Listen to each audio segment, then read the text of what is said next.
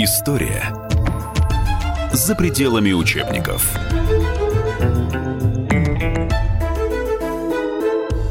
Здравствуйте, друзья! После 2008 года стали раздаваться крики, упрекающие Россию, что из-за своей неумной и близорукой политики она потеряла свою самую надежную союзницу на Кавказе – Грузию.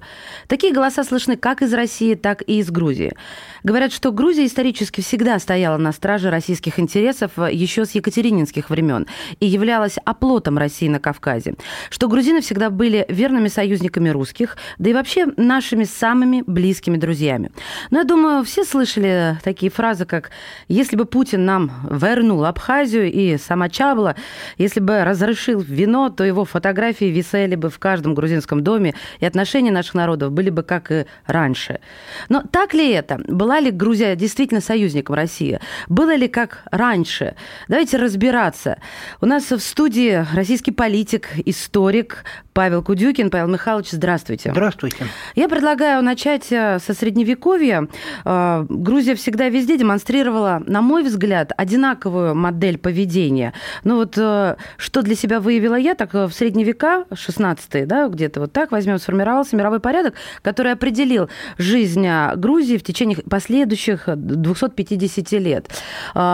И сначала она была разделена частью Ирана, да, а, то есть Персия, частью Турции. Ну и дальше продолжите, пожалуйста, да. как развивались события. Ну, собственно, действительно, э, э, грузины, единого государства не было, и армяне оказались в достаточно трагической ситуации. Два христианских народа в окружении соперничающих между собой мусульманских империй, ши шиитской Персии – и суннитской Османской империи. Ну, мы обычно их называем Тур Турцией, что не вполне корректно, но в просторечии можем употреблять такой термин, которые неоднократно и персы, и турки э, вторгались в Закавказье с очень разрушительными последствиями, захватывали грузинские города, там несколько раз сжигали Тбилиси практически дотла. А при этом уже в самом конце 16 начале 17 века а, картлийский царь обращался к России при Борисе Годунове как бы с предложением, чтобы Россия взяла Грузию под покровительство. Под ну, крыло, ну, да? Да. Угу. Ну, при том, что опять-таки как бы еще не, не Грузия, Грузия – это два царства и куча княжеств, плюс еще горное общество, это вообще очень специфическое общество было. Вот. Но, естественно, Россия была достаточно далеко от Грузии в тот период, как бы отделена э, целым рядом народов с разным отношением к Грузии и к России. И, по сути дела, кроме вот этого символического заявления о том, что Грузия готова уйти под покровительство России, тогда не было. И, собственно, э, вопрос вновь возник в 80-х годах XVIII уже века при Екатерине II, когда был в 1783 году заключен вот этот знаменитый Георгиевский трактат, э, в согласии с которым э, Восточно-Грузинское царство Кахети Картля, ну, по сути дела, стало российским протекторатом. Э, опять-таки, отчасти символически, ну, туда были введены два батальона с четырьмя пушками, мощная сила – вот. Но символически, тем не менее, это имело значение. А правда ли, что, ну, во-первых, человек, который уговорил Россию, его звали Ираклий II, он был царем Объединенного же царства Картли и Кахетии, а, до этого принадлежавшего Ирану. Но а правда ли а, то, что пишут в некоторых источниках, что вот эти два батальона а, Ираклий II начал, ну, так скажем, показательно везде э, таскать за собой, демонстрируя, что если вы э, не с нами, то вы уже не против нас, а против России. Нет, ну это вполне рациональное поведение. Но это как-то странно с дипломатической нет, точки нет, зрения. Нет, почему? Как бы именно демонстрация, что вы будете иметь дело уже не с маленьким слабеньким царством, как бы, а с мощной мировой империей. Да. Вот, так что здесь даже два батальона свою роль играли. Другой вопрос, что, скажем, когда началась очередная русско-турецкая война, ну, это скорее стало фактором провоцирующим. Но ведь а, сама же Грузия а, стала причиной того, что войска были выведены, и, а, соответственно, договор, Георгиевский трактат, он был упразднен, потому что а, Ираклий II он заключил с, с Турцией пакт о ненападении, насколько я помню. Ну, ну, опять-таки, он исходил из э, своих интересов. Но ведь а, Георгиевский трактат э, указывал четко, что... Ну, на, веч, на вечные времена, да, да, да. только с, с, с указания России мы можем ну, вести, знаете, вы можете вести да. внешнюю политику. Ну, знаете, не первый и не последний случай нарушения договоров, угу. к сожалению, мировая история изобилует я в этом не сомневаюсь, фактами, я просто да. хочу, чтобы были такие нюансики угу. слышны да. в нашем с вами разговоре. Вот. Так. Э, то есть, опять-таки, говорю, Ираклий исходил из того, как он понимал интерес своего государства. Ну и свои собственные, в общем, для такого рода очень традиционных монархий интересы монарха и интересы государства совпадали. Вот. Но это не спасло, мы знаем, от очередного катастрофического нашествия и разграбления Тбилиси. И уже в 1801 году Восточная Грузия уже входит в состав России не как протекторат, а как просто часть империи. Создается грузинская губерния. Там потом Потом уже в начале XIX века, в дальнейшем первые десятилетия, присоединяются к Российской империи другие грузинские земли. Имеретия в Западная Грузия, Абхазия, Мингрелия. Вот, и там постоянно идут какие-то э, административные преобразования. Грузия, опять-таки, не существует как единое административно-территориальное образование в рамках империи. Это несколько губерний. А при этом надо понимать еще важную вещь, что вообще Закавказье в тот период это э, территория с чрезвычайно чересполосным этническим населением. Ну, скажем, Тифлис вплоть до 30-х годов XX века был городом скорее армянским, чем грузинским. То есть армяне были наиболее крупной этнической группой. Смешанно жили, ну да, деревня была, конечно, в основном грузинская. Опять, когда мы говорим грузин, должны понимать, что этнографически это очень разнообразное было население. Но, тем не менее, как раз в XIX веке как бы под властью России начинает формироваться, собственно, общегрузинское национальное сознание. Ну, поскольку формируется грузинская интеллигенция, э, которая, в общем, э, не без влияния русской культуры развивается, но развивается именно как национальная интеллигенция. Ну, надо сказать, что Грузии повезло больше, чем, скажем, Польше. Там такой совсем жесткой русификаторской политики не было. То есть она была, но не, не столь, скажем так, э, жесткая. По крайней мере, не запрещали говорить на родном грузинском языке не, не запрещались э, издания на грузинском языке. Хотя, конечно, опять-таки для вот этого национального самосознания было довольно болезненно, когда была упразднена автокефалия грузинской православной церкви. Павел Михайлович, ну вот э, прежде чем э, перейти уже, собственно, к Грузии, которая оказалась в полной власти российской короны, вот я хочу такой промежуточный какой-то анализ сделать. Смотрите, что увиделось мне. Грузия находится под властью иностранной державы я сейчас про угу. Турцию и про Иран. А, правители, то есть верхушка, практически целиком а, становятся на сторону иностранного хозяина. Ну, там вообще можно сказать, что Иран был, э, Ираном была обласкана Грузия. А, там воспитывались князья, там были снижены налоги. С Турцией было немножко другое, другие отношения, но тем не менее.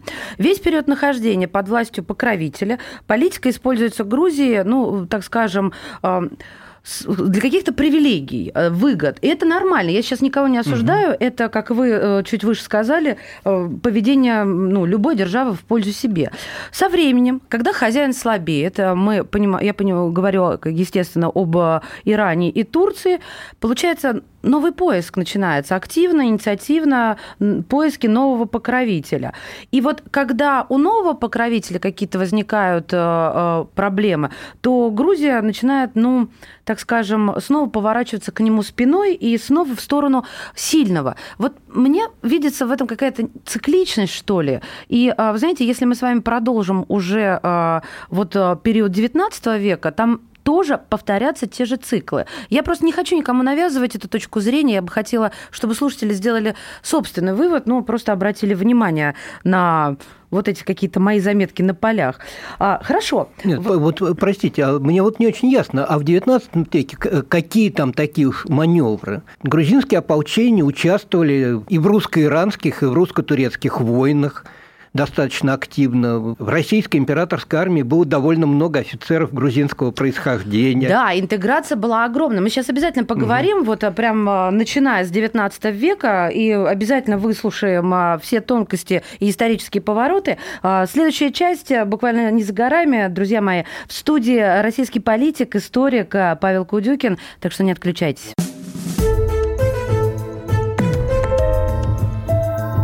История за пределами учебников.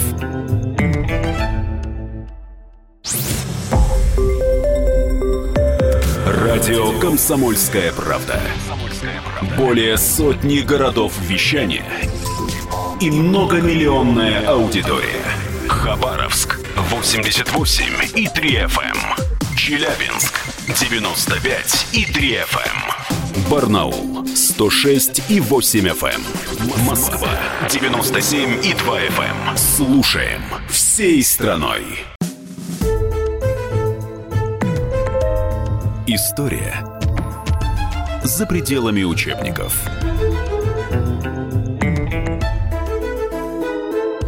Мы возвращаемся в эфир. Это «Комсомольская правда». Меня зовут Мария Баченина. И сегодня мы пригласили в студию поговорить об истории э, развития и состояния на сегодняшний день российско-грузинских отношений историка, российского политика Павла Кудюкина. Павел Михайлович, еще раз здравствуйте, добро пожаловать. Ну, остановились мы с вами в начале 19 века, вот так этапами движемся.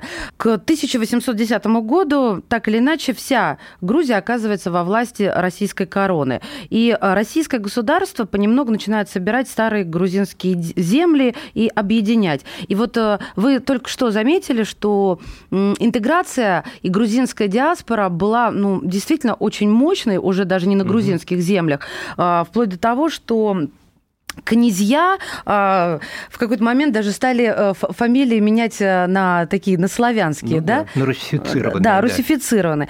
И вот знаете, что мне интересно? Вот Россия традиционно тратила на развитие и Тифлисской, и Кутаисской губернии гораздо больше средств, чем собирала с них доходов. Вот я э, тоже смотрю на Грузию с симпатией на сегодняшний день и до сих пор, и э, все время, с самого моего детства, а сейчас прочитав всю эту историю, я вижу, как на протяжении всех наших отношений мы симпатизировали этой стране. И еще Тифлисский заговор. Там ведь тоже... Это 1832 да, год вы имеете да, виду, да, да. Там же, смотрите, заговор против э, власти. Э, очень мягкий э, приговор. Ну да, особенно если сравнить с декабристами Точно. с петрошевцами. Да? Как бы этот заговор как раз между ними. Сослали в Калугу, в Тамбов, угу. потом через несколько лет помиловали с полным восстановлением в правах. Вот понимаете, вот эта симпатия, она всегда угу. вот э, а, получается, что нашу руку, которая гладила, кусали. Ну, понимаете, тут очень интересный вопрос. Вообще это специфика, ну вот э, Российской империи и российского, если угодно, колониализма, то, что значительная часть вот этих присоединенных территорий, как бы и ино этничных, как бы не, э, не, не великорусских, не славянских, с одной стороны, как бы они присоединены они лишены своей ну, субъектности, скажем, так, употребим такой термин. Которой у них и не было, собственно. Ну, которая, да, была достаточно относительно, по крайней мере. Вот. Э, но при этом э, действительно это не совсем объект эксплуатации. Ну, есть известная концепция Александра Эткинда, так сказать, о России как колонизованной стране. И действительно, мы скорее грабили родственное как бы, славянское население в большей мере, чем вот эти присоединенные. Вот. Но тут скорее, опять, поскольку сам этот колониализм был связан, в отличие от западноевропейского, не с экономическими, а с такими ну, военно-стратегическими соображениями, присоединить новые земли, продвинуть границы, закрепиться на них, то отсюда и вот такая политика. Да, давайте не будем э, раздражать эти окраины, ну, хотя, говорю, политика такая не везде была, ну, Тут... На других окраинах было пожестче. Ну, я говорю, в Польше было угу. весьма жестко, но Польша и вела себя, так сказать, по-другому. Менее хитро, что ли? Ну, если можно сказать, да, более прямолинейно. Ну, два восстания. Да, я, да, 30, я с вами согласна. 31 и 63 я, я подтверждаю собственные впечатления да. от uh, прочтения. Вот. И там, кстати, гораздо жестче да, обходились. Да. Вот. Но вместе с тем, э, действительно, вот э, опять-таки Грузия в составе России входит как бы в ареал общеевропейской культуры. А давайте вспомним, первая половина XIX века – это время формирования национальных идентичностей, и в этом отношении грузинская интеллигенция, она в общеевропейском русле. Как бы вот мы отдельный народ, мы отдельная нация, значит, мы вправе требовать отдельного государства, которое понималось по-разному. Для кого-то это просто возврат династии Багратиони – просто как бы восстановление старого государства. Угу. Для кого-то это еще и создание более современного государства, конституционной монархии. Тут тоже, на самом деле, заговор очень разнороден по своему составу и по своим планам. Ну, знаете, у меня складывается впечатление, и, кстати, оно до сих пор, я имею в виду, в истории, на мой взгляд, повторяется, что как говорится, ребята погорячились. А, то есть э, горячо что-то решают, а ну, что... скорее обсуждают, даже да. не решают, обсуждают. А что на выходе, да, вы да. правы, обсуждают. А что на выходе никто не понимает, а что же мы решили, да. куда двигаться. Но а, вот вопрос. Стать независимым государством, вот такого пункта в грузинской политической парадигме не существовало или все таки он существовал? Фактически нет. Вплоть до 18 года. Вообще, кстати, характерно, что до Э, октября 17 года даже очень последовательные националисты, разнообразные, говорили об автономии в рамках будущей Российской Республики.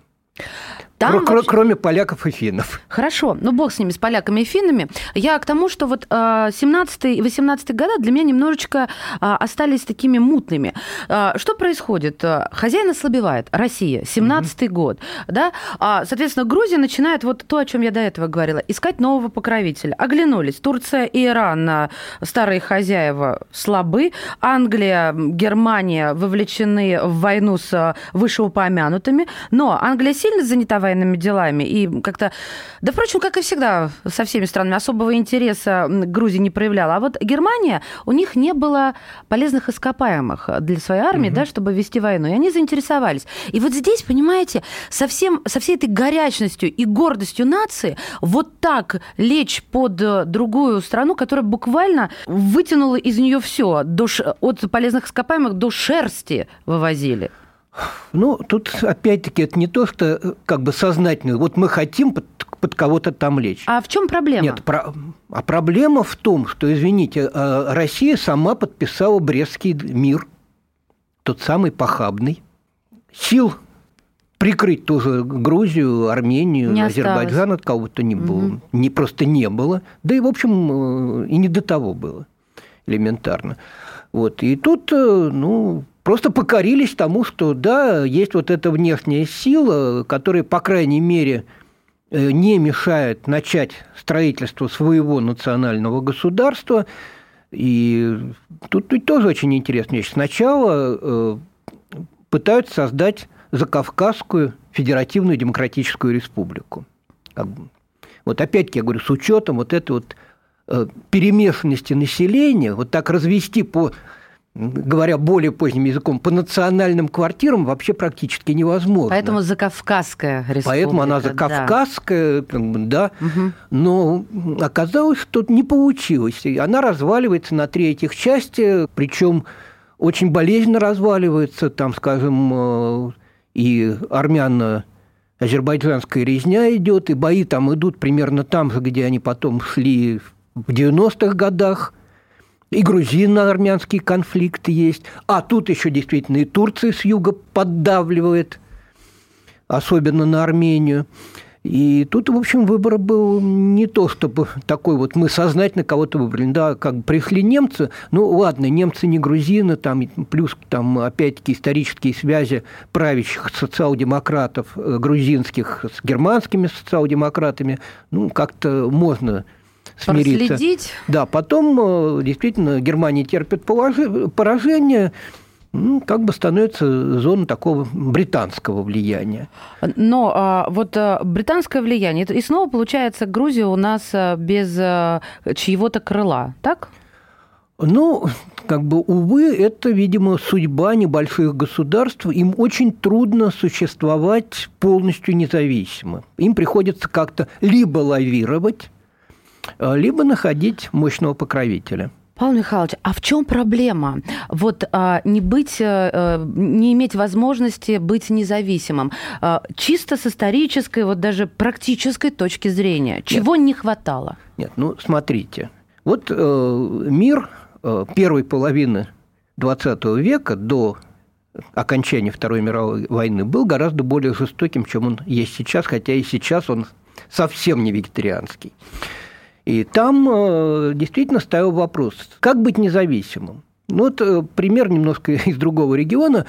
Вот э, в 18-19 годах в Австрии чрезвычайно сильны настроения в пользу объединения с Германией. Ну, как бы язык один, культура, вот, по сути Соседи, дела, одна, да. да. Но Антанта говорит, ни в коем случае. Ну и что делать? Ну, вот, значит, Австрия существует до 30 1948 года как независимое государство. Так. Вот. Э, в Закавказье та же самая проблема. Действительно, ну, кстати, из Турции ведь очень... Турции ведь тоже, мы знаем, как бы ее хотят разделить победители. Вот, и, но возникает это национально-освободительное движение во главе с э, Кемалем. Вот, и Турция как бы э, ломает эти планы не без помощи, кстати, Советской России. Это какой год, напомните? Это, значит, 19 20 21 угу. годы. То есть тоже как бы... Тут опять нужно понимать, что вот эта вот заваруха идет не только на территории бывшей Российской империи. Как вот эти вот э, перекройка границ идет и на территории бывшей Османской империи, там европейские державы тоже дерутся за разные части бывшей Османской империи, установление там прямого колониального правления, под, создание подмандатных территорий и так далее. Я вас прерву, и прервемся мы с вами, уважаемые радиослушатели. Вернемся буквально через несколько мгновений. В студии «Комсомольской правды» российский политик, историк Павел Кудюкин.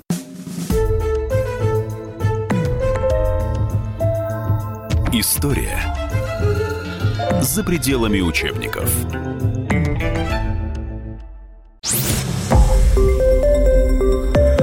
Радио «Комсомольская правда». Более сотни городов вещания и многомиллионная аудитория. Калининград 107 и 2 FM. Эм. Кемерово 89 и 8 FM. Эм. Красноярск 107 и 1 FM. Эм. Москва 97 и 2 FM. Слушаем всей страной. История за пределами учебников. Мы снова в эфире. Меня зовут Мария Баченина, а в студию мы пригласили российского политика и историка Павла Кудюкина. Павел Михайлович, здравствуйте. здравствуйте. Говорим об истории Грузии, но, конечно же, в российском ключе. Мы уже с вами вот перескочили на 19 год, но я бы хотела немного вернуть вас в 18 потому что чем знаменателен именно этот год? Потому что тогда впервые прозвучало мнение об аннексии Грузии. То есть это вот э, тот год, когда начали звучать призывы к западным странам помочь маленькой Грузии в ее святой борьбе с Россией, что, мол, Россия подгнет, да, взяла Грузию. Все э, вот повторяется, как я уже говорила. И тут вопрос, э, что для Грузии может быть важнее независимость не от России как таковой, а от большевистской России да, были запрещены большевистские организации по понятным причинам, ну, как бы трудно не запретить организацию, которая призывает к, к свержению вас, да еще при этом, очевидно, связана с некой внешней силой. Но в 2020 году и их легализовали по договору с РСФСР. Смотрите, как все мягко. Как все вот... Э, я понимаю, что, э, может быть, звучит это слишком, но тем не менее, вот эм, по сравнению с другими какими-то э, политическими аспектами, отношениями с, с, с другими странами, тут, знаете, и тут легализовали, и тут просили. Хорошо, 21 год, Красная Армия, практически не встречая сопротивления, занимает э, э, Тифлис, и Орджоникидзе отправляет Сталину телеграмму, что угу. Красное Знамя реет над Тифлисом. И вот тут начинается предвоенная история Грузии. Угу. А как тут складываются отношения, когда Грузия уже является грузинской республикой? Республикой, да, Союз Советских Социалистических? Ну, тут э, тоже достаточно много сложного. Ну, во-первых, конечно, события 21 года – это классическая аннексия. Поводом было использовано, так сказать, большевистское восстание, эм, что тоже, в общем, наводит на некоторые а, аналогии из более близкой к нам истории. Но фактически, конечно, советская власть была принесена на штыках Красной Армии. Вот, и именно, ну, это вообще было достаточно болезненно воспринято, скажем, э, международным социал-демократическим движением, потому что на Грузию возлагались очень большие надежды, и, скажем, э, Каутский, который в 2020 году посетил э, Грузию с делегацией немецких социал-демократов, целую книгу написал про крестьян... Значит, Грузия – страна крестьянской демократии. Угу. Вот. Э, опять-таки, как бы для социал-демократов было немножко шокирующе, как бы противоречил ну, марксистским все-таки в основе их теоретическим представлениям, но надежды возлагались. И тут, значит, приходят большевики и меньшевиков выгоняют. Ну, Потом, Потом, кстати, опять-таки был целый ряд э, восстаний антибольшевистских. Да, но вот момент, когда, хорошо, как на штыках была принесена советская власть, но почему тогда эта аннексия, как вы сказали, не вызывает международного резонанса? Вызывает. Вызывает вызывает разве? Нет, еще раз говорю, э, грузинский вопрос, там, скажем, на конгрессах э, второго интернационала, потом рабочего социалистического интернационала поднимался вплоть до последнего конгресса в 1932 ну, году. Ну, разговорами и заканчивалось. Ну, а, а, а какого вы хотели бы резонанса? Нет, знаете, мои... Интервенции? Ну, вообще-то до этого были вот именно такие э, шаги. Ну, знаете, после 21 года вообще немножко ситуация изменилась. Потихонечку стали все таки Советскую Россию, затем Советский Союз признавать угу. международно, особенно в 24 году, вы помните, как бы волна признаний прошла. Понятно. Вот, она начала становиться полноправным участником международных отношений, не только по факту, но и де юре. А, вот. вот... И э, тут, э, ну, знаете, это примерно как э, юридически Соединенные Штаты Америки не признавали аннексию прибалтийских государств вплоть до того, как они вновь не стали независимыми. Да. А, знаете, что хочется спросить, Павел Михайлович? А вот то, что во главе Советского Союза встал грузин, это как-то повлияло на наши отношения с Грузией? Не думаю. Дело в том, что тут очень, с одной стороны, э, у многих грузин такое, как бы немножко такая ностальгическая гордость, что вот из наших угу. возглавил такую страну, империю, все боялись, все уважали. Хотя, конечно, тот же большой террор прошелся по Грузии ничуть не меньше, чем по остальным республикам Советского Союза. Скажем, очень значительная часть грузинской интеллигенции была просто истреблена. Тут можно сказать, что вообще э, Сталин не слишком любил упоминания о своем грузинском происхождении. Ну, так же, как его оппонент Троцкий, в общем-то, не считал себя евреем.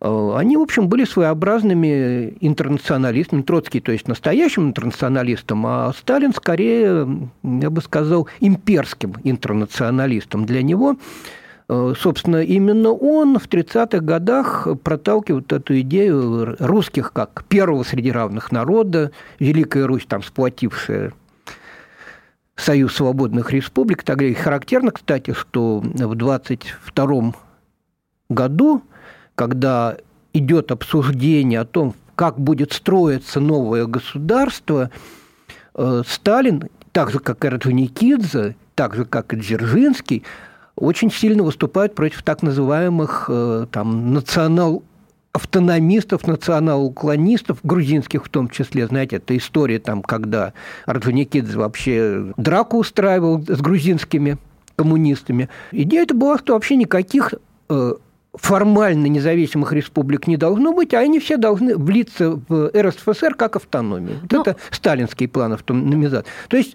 э, Сталин... Подоплека покорности такой, мне слышится здесь. Ну, не то, что... Скорее, как бы, э, опять-таки, пренебрежение вот этими вот интересами э, различных этнических групп. Ну, поскольку, знаете, все равно все должны слиться в единой семье, угу. Вот. Ленин в этом отношении был большим э, реалистом и, и понимал, дипломатом. да, и дипломатом, э, то есть и понимал, что на какие-то уступки надо идти. Что такое огрузинивание? Вот я встретила этот термин угу. огрузи... огрузинивание всей территории Грузии. И мне бы хотелось уточнить угу. у вас, потому что Смотрите, не нет, остается. это, во-первых, в 20-е годы это общая политическая линия коренизация – во всех, по сути дела, этнических специфических регионах, будь то автономия в РСФСР, будь то союзные республики.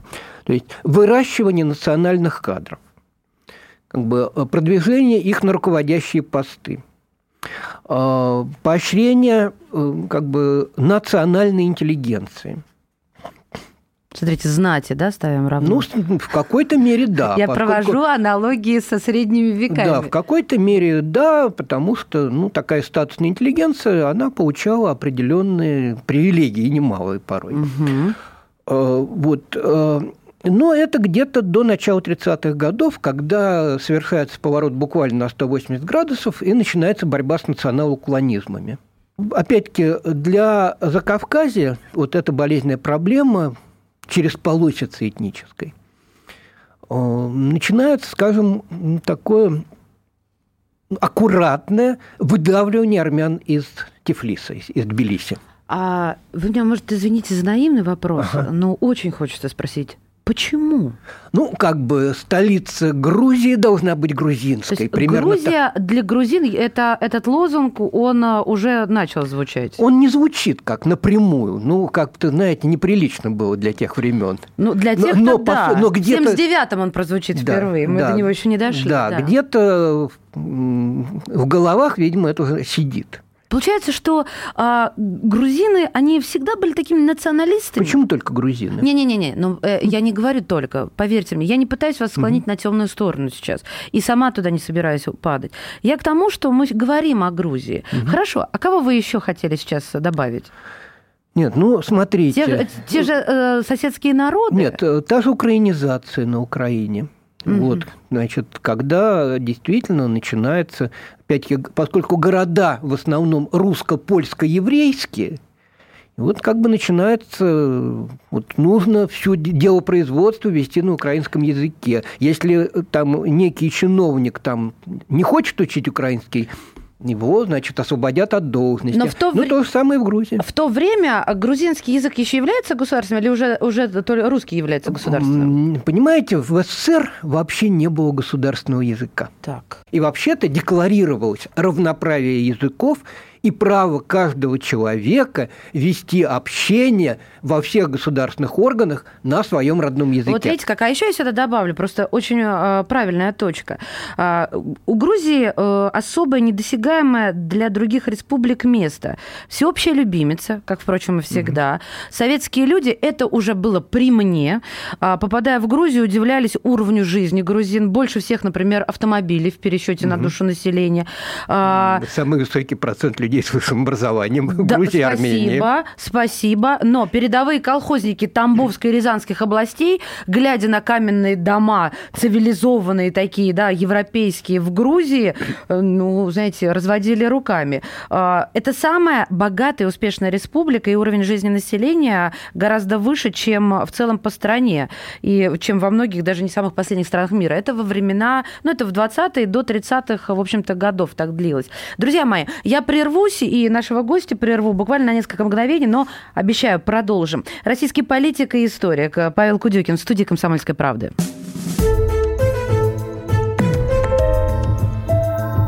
История за пределами учебников.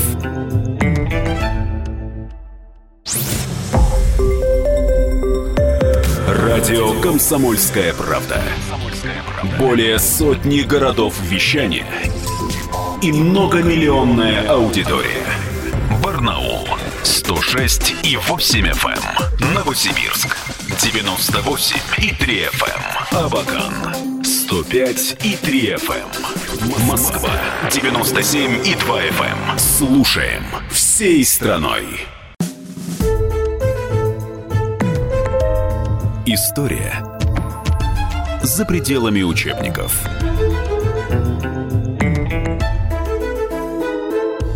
Мы вновь в эфире говорим о Грузии, говорим через э, призму России, потому что обсуждаем э, российско-грузинские отношения, начали еще со средних веков, и вот уже в 20 веке, уже в Советском Союзе, ну, виртуально, конечно же.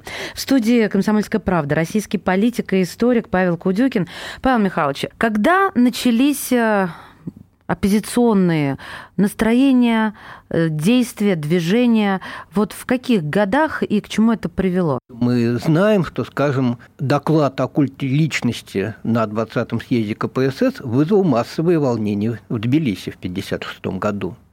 А с чем они были связаны? Их а, оби... об... обидели грузинов. Обидели грузинов, угу. да. Говорю, при том, что Сталин Грузии, сталинский режим, точнее, скажем так, не будет. Ну, может быть, в докладе акцентировали на его национальность? Нет, не нет, было такого, не да? было такого. Угу. Но вот это как бы некоторые э, национальная обида проявилась. Действительно, молодежь массово вышла на улицы Тбилиси. Диссидентское движение, связанное с общее союзным, ну, как и в СССР, ну, где-то зарождается в конце 60-х годов. Некоторый толчок к нарастанию оппозиционных и именно националистических настроений э, был дан э, Брежневской конституцией, поскольку после принятия в 1977 году новой конституции СССР э, должны были быть приняты новые конституции союзных республик. И вот тут впервые в Конституции Грузинской Советской Социалистической Республики был пункт о государственном грузинском языке что сразу вызвало э, реакцию, ну, прежде всего, в Абхазии. Конечно, да. Опять-таки. То есть, отчасти, как бы можно сказать, что закладывается та мина, которая взорвется в конце 80-х, начале 90-х годов. Давайте напомним, в какой момент мы просто это упустили. А, Абхазия и Осетия отошли Грузии, объединил их Сталин. В процессе создания Советского Союза, формирования границ союзных республик, да, действительно, Абхазия первоначально входит в Закавказскую Советскую Федеративную Социалистическую Республику как Советская Социалистическая Республика, равноправная с Грузией, Арменией и Азербайджаном. Как потом она как-то очень плавно снижается в статусе и становится автономией. Вот. Ну, Южная Осетия сразу входит просто как автономная область, да, но тут опять-таки действительно проблема, что границы-то рассматривать как достаточно условные, из, из разных соображений. Ну, знаете, удобнее провести границу по главному Кавказскому хребту, поскольку там сообщение между Северной Осетией и Южной Осетией крайне затруднено. Ну и как бы административно удобнее, чтобы она относилась к Грузии. Вот. Ну, какая разница, что там э, Нагорный Карабах – это автономная республика, в тот период, опять-таки, большинстве армянская, э, в составе Азербайджана. Ну, мы же все интернационалисты. Такая условность. Ну, вот, вот мы сейчас но, с вами но мины закладываются на будущее. в усы, но ведь они это делали из лучших побуждений. Конечно. Или это недальновидные нет, глупые я, Нет, я думаю, люди? это была действительно из лучших побуждений в надежде, что да, вообще исторически этнические границы будут стираться. Потом то, что потом уже э, в поздние советские годы было названо там, формирование новой исторической общности советский народ. И это не такая глупая была концепция, как можно на первый взгляд подумать. Ну, это нормальная как бы нация строительства, просто неудавшийся проект. Может быть, времени не хватило. И все-таки давайте в современную историю. Угу. Вот 79-й а, год, а, да, и все ближе к, вот, к 90-му, угу. потому что здесь уже действительно и прозвучала Грузия для грузин, и в Абхазии принимается ряд законов, я повторюсь, ущемляющих права абхазов и ограничивающих хождение абхазского языка, и вводятся в войска, грузинские войска, но Грузия оглушительно все проигрывает, правильно я понимаю? Да, да. А из-за чего так получается? Грузия, выйдя из большой империи, оказалась малой империей. С отношением к своим как бы, национальным окраинам даже худшим, чем было отношение в СССР. В СССР оно как раз было совсем неплохим, угу. надо прямо сказать. А это породило обратную реакцию. Ну и тут не, не, нельзя сбрасывать со счетов достаточно сильную российскую поддержку сепаратистам в Грузии. Получилось так, что к концу существования Советского Союза абхазы-то в Абхазии составляли национальное меньшинство, хотя и титульная нация вроде бы. И вот в такой ситуации действительно не знаешь, что делать, потому что получилась безобразная этническая чистка. Ну, давайте называть вещи своими именами. Действительно, причем чистили не только от грузин, но и армян изгоняли, и греков изгоняли. Ну и в обществе насаждаются взгляды о вероломстве России. Ну, нет, а как бы а для грузин, соответственно, такой вот э, Россия, исходя из своих империалистических интересов, поддерживать сепаратистов, отняла у нас наши исконные земли. Как же без исконности? Вот это ключевое да. слово, которое самое неправдивое. Ну да, нет, ну известно, что коренной народ – это предпоследний завоеватель. Абхазия, да, была всегда таким самостоятельным кня- княжеством при том, что правящая элита была грузинская. Большинство даже абхазов вообще-то мусульмане. По языку Значит, грузи, грузин – это одна языковая группа, группа даже семья. А абхазы ближе к северо-кавказским адыгским народам по языку. Павел Михайлович, а в этот момент на нас э, Грузия и грузины обиделись? В значительной мере, да. Вот это ермо русского царизма, ермо советской России, это да. строчки из грузинских учебников. Правда, забыли про Георгиевский трактат, про нарушения. Да. Вот. Как правило, вот подобного рода исторические реминисценции – это ответ на вполне актуальные политические проблемы. Что мы должны были делать? Смотреть на это со стороны? Вот сложный вопрос, что могла здесь и что должна была делать Россия. Тем более, что, увы, как бы обратного хода нет, нет, и да, мы не, не, не можем переделать. И... Нет, слагательное наклонение нет в том смысле, что мы не можем изменить. Но, у, но мы можем обсуждать действительно альтернативно, как бы как некоторый урок на будущее. Хорошо, но я вот момент хочу здесь прояснить. У абхазов на тот момент уже у большинства были э, российские паспорта. Нет еще. Еще нет, Нет, да? это, это потом постепенно, случилось. как бы и а, жители Абхазии. они, они жители... сами по себе, они самостоятельные, но у них у большинства на сегодняшний день сейчас да, сейчас да, паспорта.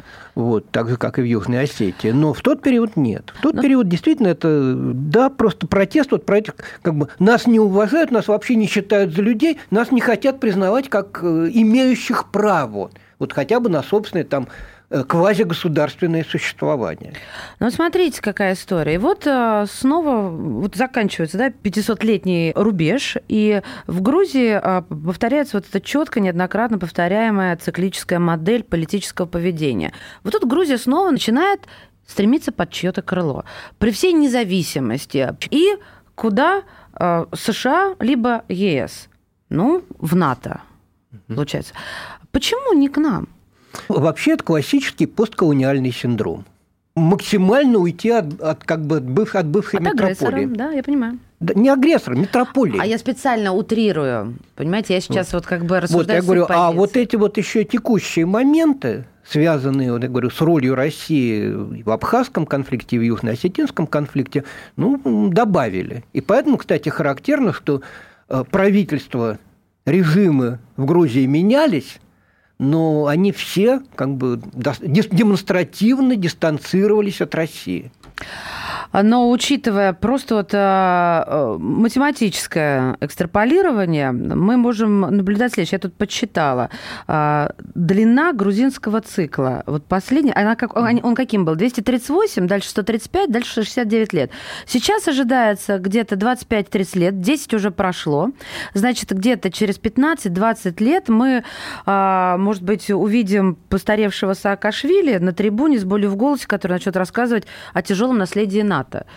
Знаете, очень трудно и почти невозможно прогнозировать на длительные я согласна. Сроки. Хорошо, я не пытаюсь предсказать далекое будущее с вашей, естественно, помощью, но ближайшее, а, потому что исторические модели существуют, и история циклична.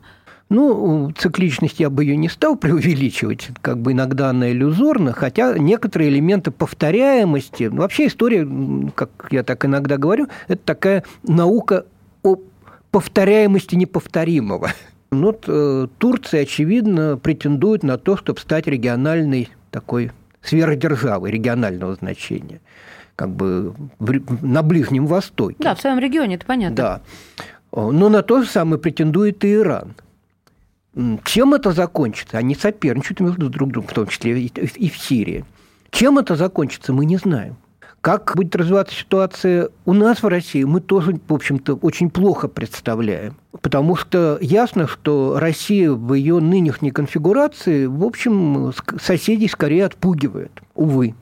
Но не исключено, что, ну, представим, пофантазируем, демократическая, процветающая, бурно развивающаяся Россия Э, может стать как раз привлекательной, и тогда пойдут какие-то реинтеграционные процессы, не, не декоративные, как сейчас, а реальные. Мне кажется, вы забыв... А вдруг Китай? Вдруг Китай, да-да-да, я запомню, но я к тому, что вы просто не перечислили инструмент силы. Нет, а ну, инструмент силы в современном мире, извините, имеет экономическую подкладку. Без экономической основы никакой... И ресурсную? Ну, ну экономическая включает в себя ресурсную. Понимаете, в современном мире есть очень мало ресурсов, которые действительно дефицитны и э, очень территориально локализованы. Большая часть ресурсов, которые могут быть вовлечены в экономический оборот, доступны в разных регионах мира. За них идет соперничество, естественно. Благодарим российского политика и историка, который сегодня рассказывал нам в течение целого часа об истории и о современности российско-грузинских отношений. Российский политик и историк Павел Кудюкин.